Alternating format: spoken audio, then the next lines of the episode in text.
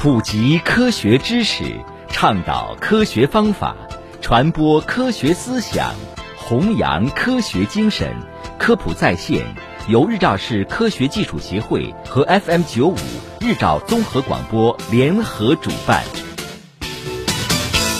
听众朋友，欢迎收听科普在线。受新冠肺炎疫情影响，多个国家和地区出于粮食安全考虑，开始限制本国粮食出口。这引发了全球关于粮食危机的担忧。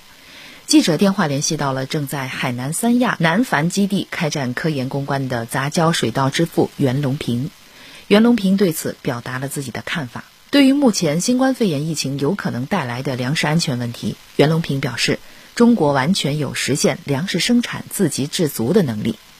不会出现粮荒，希望大家不要担心。由于海南有充足的阳光和适宜的气候，因此每年十二月到次年四月，袁隆平团队都会前往三亚南繁基地开展科研。今年除了忙于自己的工作，袁隆平呢也非常关注新冠肺炎疫情。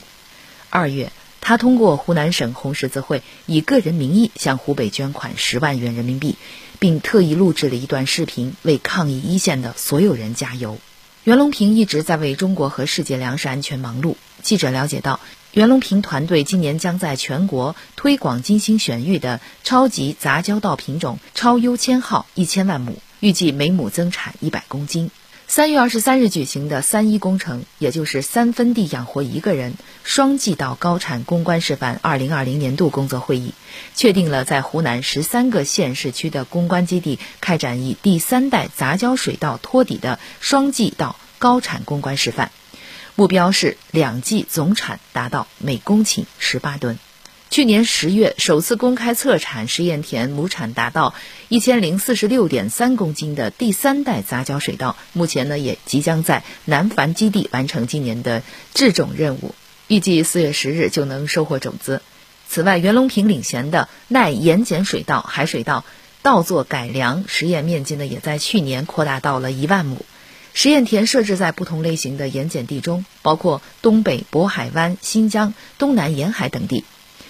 袁隆平曾表示，中国有约十五亿亩盐碱地，其中具备改造潜能的盐碱地面积呢在两亿到三亿亩之间，每亩的目标产量在三百公斤。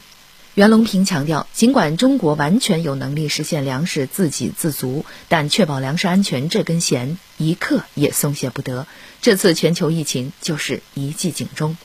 好，以上就是今天的科普在线内容，感谢您的收听。想要获取更多的科普知识，请下载科普中国 APP 或关注科普中国微信公众号。